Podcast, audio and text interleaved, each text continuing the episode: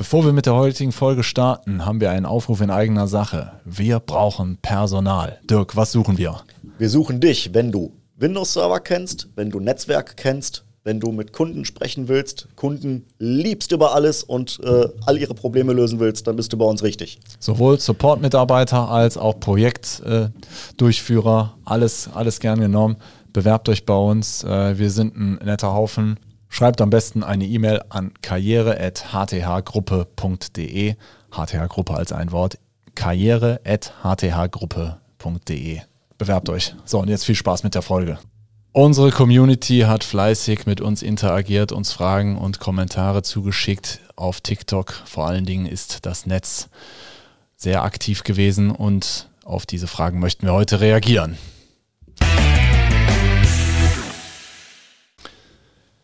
Ja, liebe Zuhörerinnen und Zuhörer, für ich vermute mal, die meisten von euch sind äh, vielleicht so Generation Facebook, vielleicht Generation Instagram. Einige sind jetzt vielleicht auch bei der Generation TikTok du hast die Generation MySpace vergessen. Generation MySpace, das die gibt es auch noch.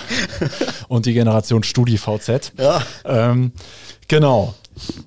Aber auf TikTok äh, da freuen wir uns auch sehr drüber, gab es einiges an Kommentaren und ähm, Anmerkungen ähm, zu, unseren, zu unseren Bildchen und Videos. Und da möchten wir uns heute mal zu äußern. Ein Thema war äh, Thema Update. Es gab ja. äh, über 100 Kommentare, ist auch fleißig geschaut worden, da freuen wir uns auch sehr drüber. Bleibt uns treu, auch wenn ihr nicht unserer Meinung seid.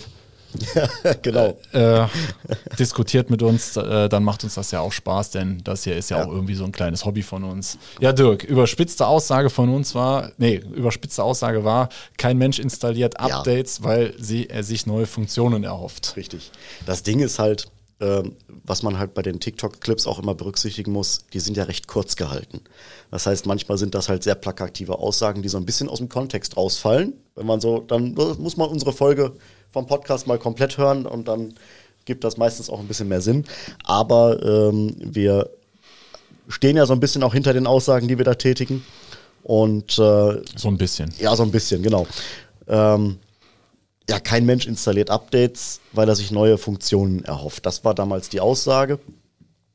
Und der Hintergrund dabei war einfach zu sagen, bei klassischen Windows-Systemen, wo wir halt die Masse von betreuen, ähm, ist es halt so, dass ein normaler Anwender jetzt nicht sicherheits- oder monatliche äh, kumulative Updates installiert, weil er sich dann davon erhofft, dass irgendein neues tolles Programm mitgeliefert wird. Ne? Das ist halt nicht wie bei einem Smartphone oder bei, bei Apple oder macOS, dass dann da wirklich große Funktionsunterschiede mit den Updates kommen. Das hat Microsoft jetzt gerade erst angefangen mit Windows 10.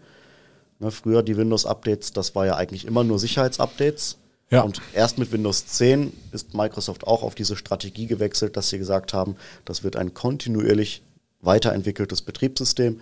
Und da gibt es dann auch äh, jetzt nicht monatlich, aber in den halbjährlichen großen Updates, die da veröffentlicht werden, auch funktionale Änderungen, die ja, den Nutzer cool. auch betreffen. Stimmt natürlich jetzt auch schon wieder nicht. Ähm, es ist ja, Windows 10 hat ja jetzt auch ein End-of-Life-Datum. Irgendwann müssen ja alle auf Windows 11 umziehen. Ja, hat aber nichts mit dem Update, dass das System weiterentwickelt Ich weiß, wird, aber ne? das, was, was genau, die Hersteller ne, sagen, äh, kann ja auch schon morgen ja. aus Gründen. Wie war das noch? Windows 10 wird das letzte System, was sie jemals installieren ja, dann kam, ja, nee, danke. Dann kamen versicherungstechnische Gründe dazu. Mit versicherungstechnischen Gründen kann man alles rechtfertigen. Genau. Gut, aber man kann es ja vielleicht so ver vergleichen, ihr solltet äh, regelmäßig zu eurem Arzt gehen, zum Zahnarzt gehen, um zu überprüfen, ob alles gut ist. Zum Beispiel Zahnarztuntersuchung, ja, der guckt halt rein, jo, äh, Kaumaschine läuft noch, aber schöner sieht ja danach nicht aus, aber sinnvoll ist es ja trotzdem.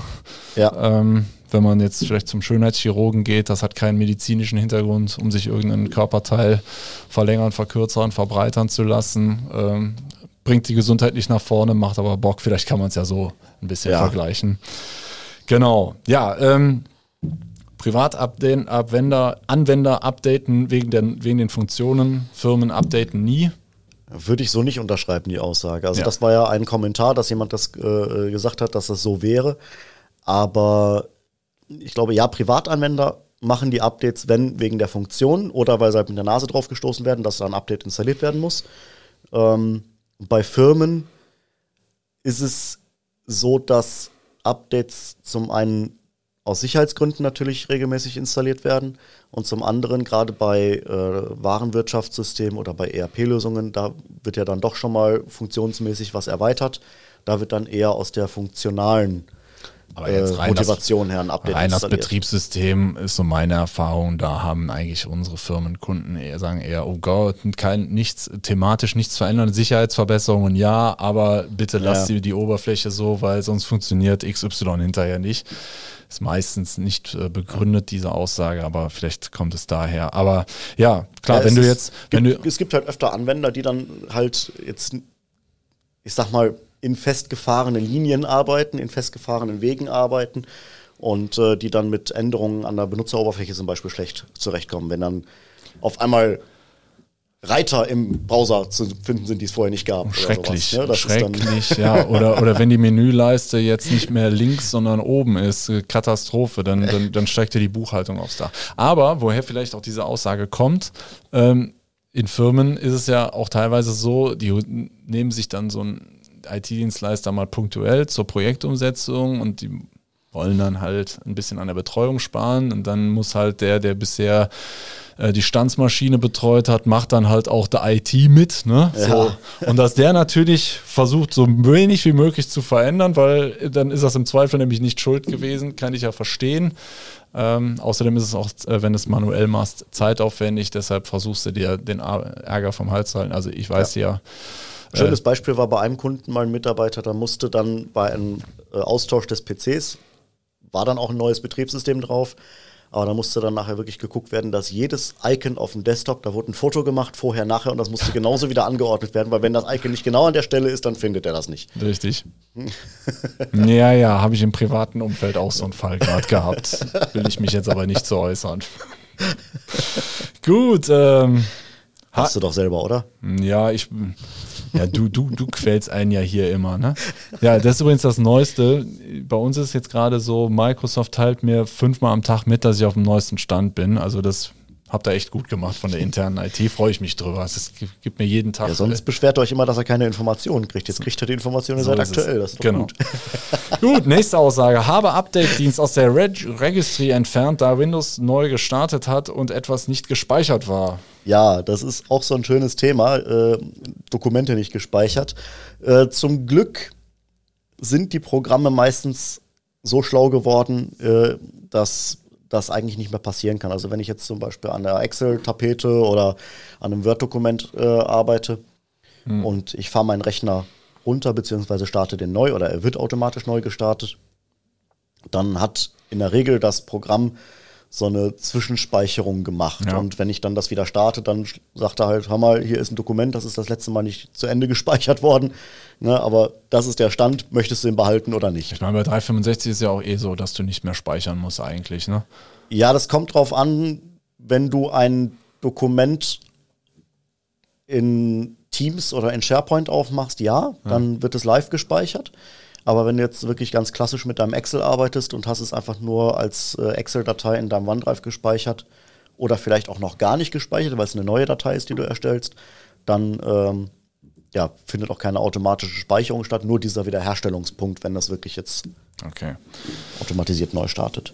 Ja gut, dann noch eine sehr schöne Aussage, menschlich absolut nachvollziehbar. Auf Arbeit kein Bock auf Updates bedeutet nur, dass die IT-Security wieder neue Beschränkungen hat einfallen lassen. Ja, das machen wir immer. Das, ja. Äh, also das ist eigentlich das, was wir 80 Prozent der Zeit mit verbringen wir damit, uns zu überlegen, wie können wir die User ärgern, so was können wir einschränken an der Oberfläche, damit das Arbeiten noch weniger Spaß macht. Ja. Nein, also wahrscheinlich ähm, ist, hat der, wahrscheinlich hat, ja, ich meine, ist, ist klar, ne, ist, ist dem wahrscheinlich auch selber klar, dass es Spaß ist, aber wahrscheinlich ist das der letzte Benutzer der, des Programms Morhul jagt.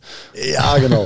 Nein, also es gibt gelegentlich halt Updates, die dafür sorgen, dass bestimmte Dinge halt nicht mehr funktionieren. Klassiker ist zum Beispiel, äh, Microsoft führt den neuen Browser, den Edge-Browser ein und möchte natürlich den alten Internet Explorer irgendwann aufs Abstellgleis schieben. Und das heißt, äh, der ist zwar tief im System noch verankert, aber man wird halt immer wieder auf den neuen Edge geführt und äh, es gibt wird auch nicht mehr lange dauern, bis der Internet Explorer komplett verschwunden ist. Es gibt aber auch einige, Anwend einige Links in, in, bestimmten Anwendungen, die öffnen immer noch standardmäßig den Internet Explorer. Ich ja, krieg's nicht weg.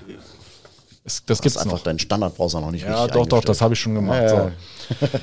okay, ja, also prinzipiell muss man bei Updates natürlich unterscheiden zwischen funktionalen und Sicherheitsupdates. Sicherheitsupdates bitte nicht aufschieben. Äh, die meisten Vorfälle, wir sagen es gebetsmühlenartig, äh, kommen daher zustande, weil Updates unterlassen wurden. Ja. Teilweise sogar absichtlich unterlassen worden. Also nicht, noch nicht mal nicht nachgesucht, sondern sogar vorgeschlagen und ach nee, mache ich später. Dann gibt es natürlich, wie man es auf der Bildschirmoberfläche kennt, von seinem privaten PC, da wird man irgendwann dazu gezwungen, ist aber auch nicht äh, vollständig und äh, absichernd äh, abzuschließen dann das Thema. Also ab und zu lohnt es sich da schon mal äh, aktiv nachzusuchen. Und wenn ihr eine Anwendung habt, da werden dann häufig neue Funktionen mitgeliefert. Ja, genau. Unterschiede zwischen Servern und Endgeräten. Endgeräte kann eigentlich jeder, der sich nicht ganz umständlich anstellt, selber durchführen. Ja, bei Servern hat man in der Regel jemanden, der den Server betreut, der sich darum kümmern sollte. Und, Sollte man äh, vielleicht auch mal fragen, ob der Chef vielleicht nicht gerade noch arbeitet, bevor man den Server neu startet. Updates sind ja immer mit dem Neustart verbunden. Ja, aber das, das hört man ja dann, wenn er noch arbeitet.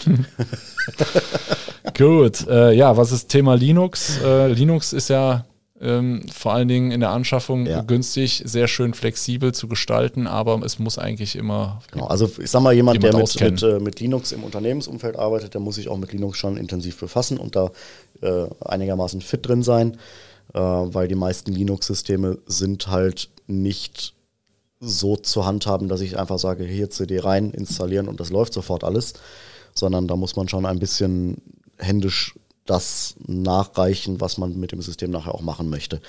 Bei der Update-Politik, ich hatte es damals in dem Video auch schon gesagt, bei Linux war es in der Vergangenheit oft so, dass, ähm, also auch in der, nicht in der jüngsten Vergangenheit, sondern wenn man so ein paar Jahre mal zurückgeht, ähm, dass Linux-Systeme installiert wurden und dann nach der Installation sind die genau in dem Zustand, sind die über zehn Jahre sind die gelaufen, ohne dass da irgendein Update gemacht wurde oder irgendwas dran verändert wurde.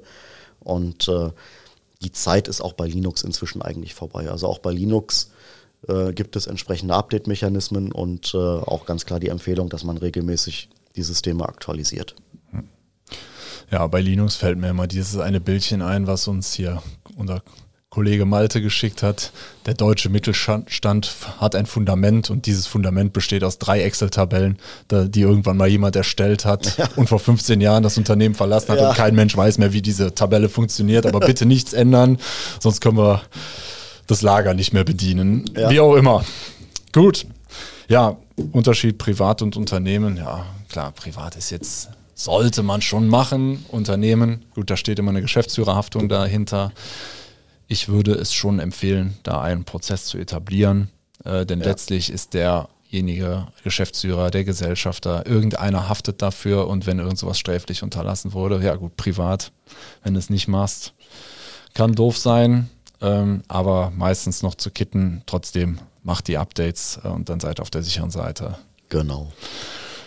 Gut, ja. ansonsten, ich hoffe, wir haben euch ein bisschen Angriffsfläche geboten, dass ihr noch was kommentieren könnt. genau.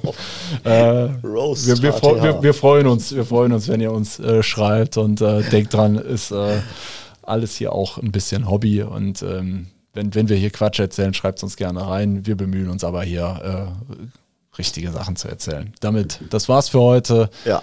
Wir geben ab an die angeschlossenen Funk Funkhäuser. Ja, genau. zurück nach Mainz. Ja, zurück nach Mainz. ciao, ciao.